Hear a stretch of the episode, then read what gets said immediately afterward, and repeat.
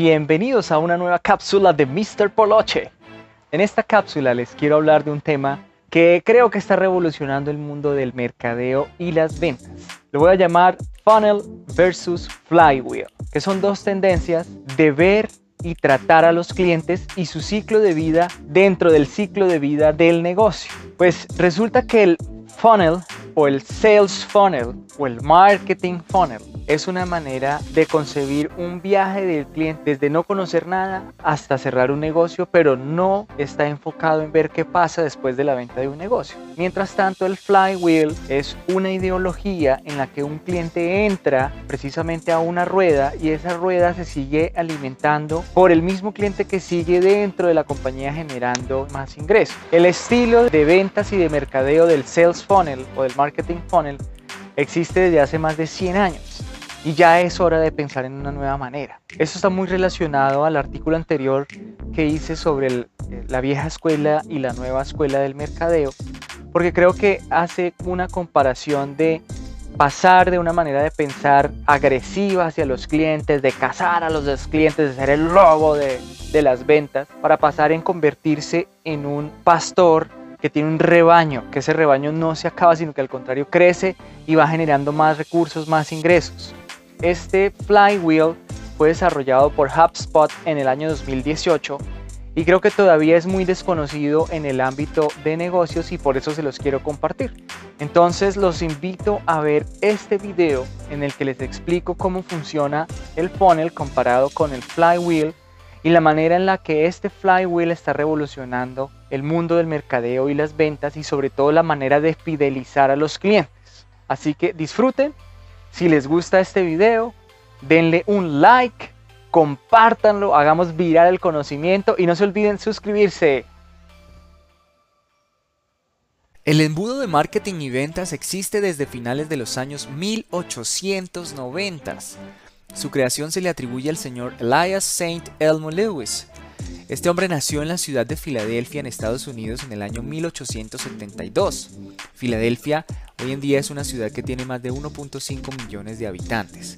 Lewis estudió en el colegio, también en la universidad, luego trabajó para un periódico y para una imprenta en el mismo estado de Pensilvania, Estados Unidos.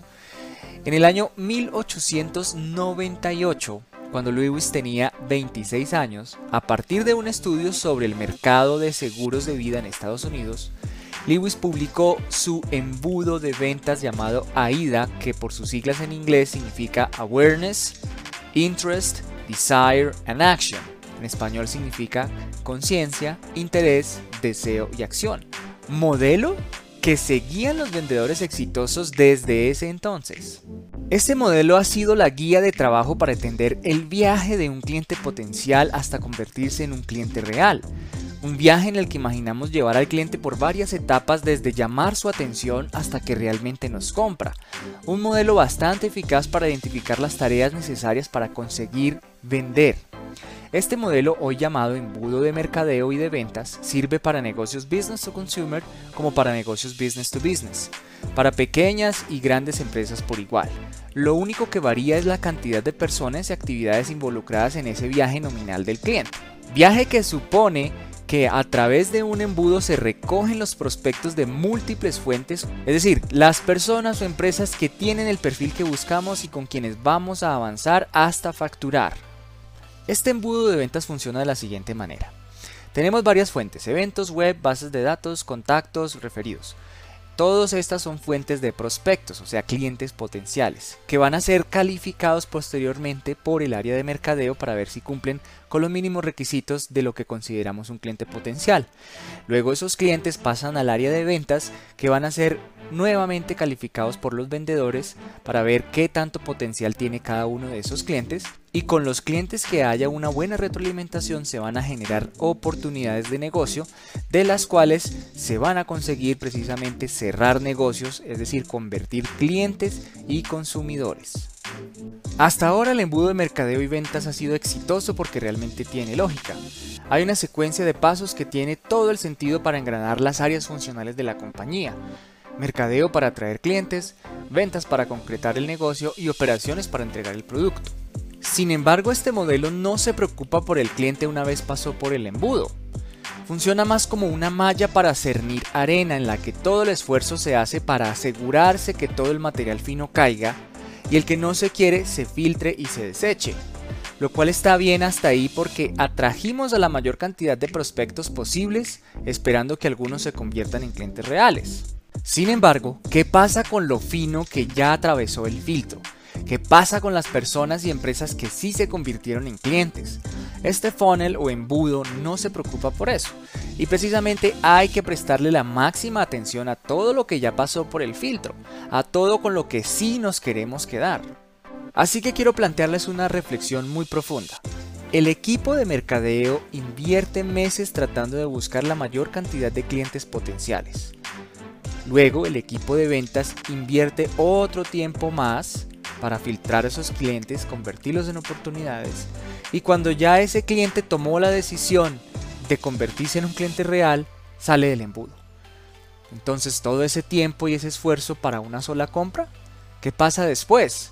Es como si el embudo asumiera que hay una fuente ilimitada de clientes nuevos, de manera que se despreocupa por los clientes ya conseguidos, ignorando el potencial que estos tienen no solo de volver a comprar, sino de ayudarnos a atraer clientes nuevos.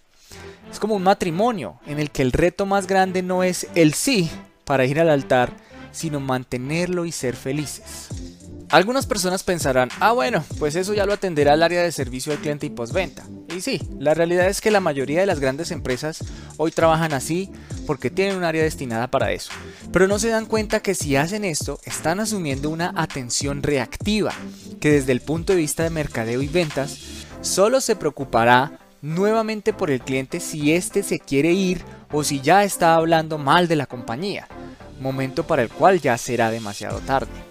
El 20 de noviembre del año 2018, el señor Brian Halligan hizo una conferencia en la que además habló de su artículo Replacing the Sales Funnel with the Sales Flywheel. En español significa reemplazando el embudo de ventas por el volante de ventas. Brian nació en 1967 en una ciudad pequeñita con algo así como 16.000 habitantes, llamada Westwood en el estado de Massachusetts, en Estados Unidos. Hoy en día, Brian es cofundador de HubSpot, una plataforma en la nube para mercadeo y ventas muy conocida, y es profesor y conferencista en Massachusetts Institute of Technology, conocido como MIT. En dicho artículo, Brian dice que jubiló al embudo de ventas porque dice que pierde toda la inercia de un trabajo realizado desaprovechando lo construido alrededor de la venta y además este embudo desconoce la capacidad y la intención que actualmente tiene un prospecto para enterarse de todo, incluso hasta decidir convertirse en un cliente real sin querer pasar por todo ese viaje del embudo. Bueno, pero ¿cómo funciona el volante de ventas o Sales Flywheel con su nombre original en inglés? Bueno, aquí imaginémonos no un volante de automóvil, sino una rueda que gira distribuyendo la fuerza.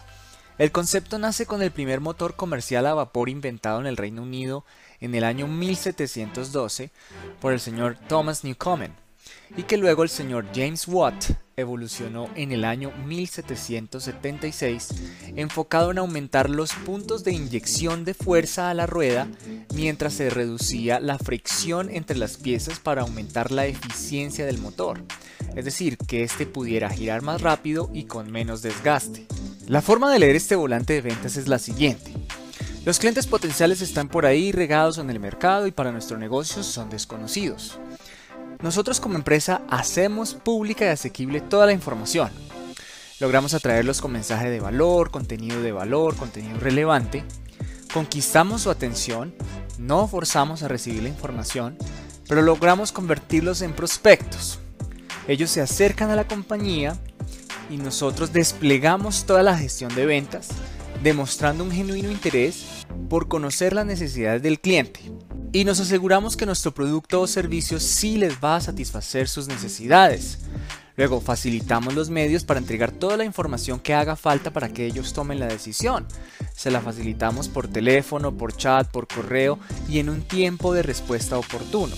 Hacemos esto esperando que algunos de esos prospectos se conviertan en clientes y entonces se procede a deleitarlos con la entrega del producto o servicio, añadiendo siempre un servicio postventa excepcional.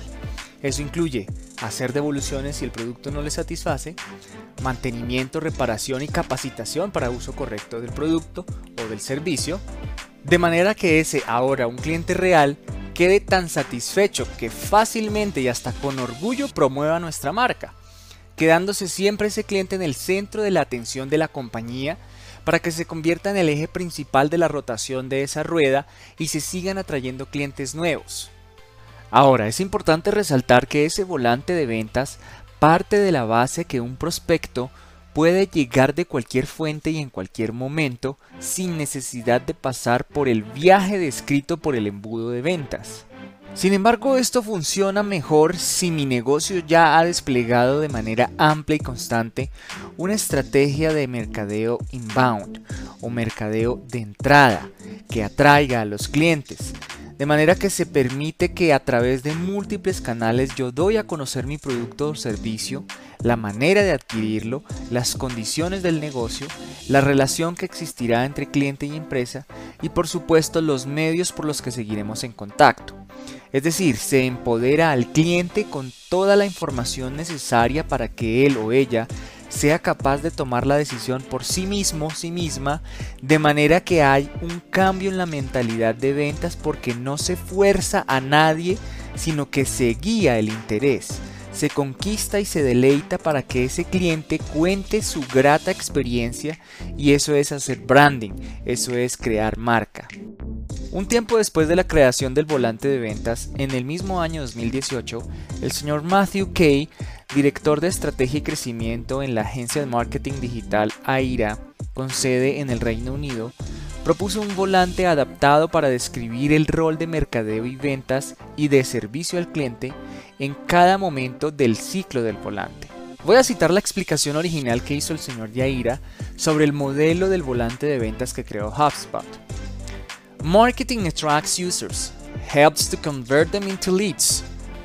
Then, sales picks up and attempts to close them into customers, and your customer service turns some of those customers into promoters, who in turn create new leads for your business. En español, esto significa: Mercadeo atrae a los usuarios, ayuda a convertirlos en clientes potenciales.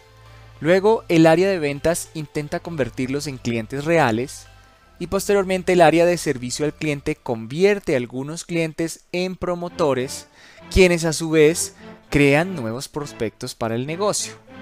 Muy bien, ¿qué opinas de lo expuesto en este artículo? ¿Crees que el embudo de ventas va a desaparecer? ¿Crees que el volante de ventas reemplazará del todo al embudo de ventas? ¿Es necesaria una transición o se puede hacer una mezcla de los dos modelos?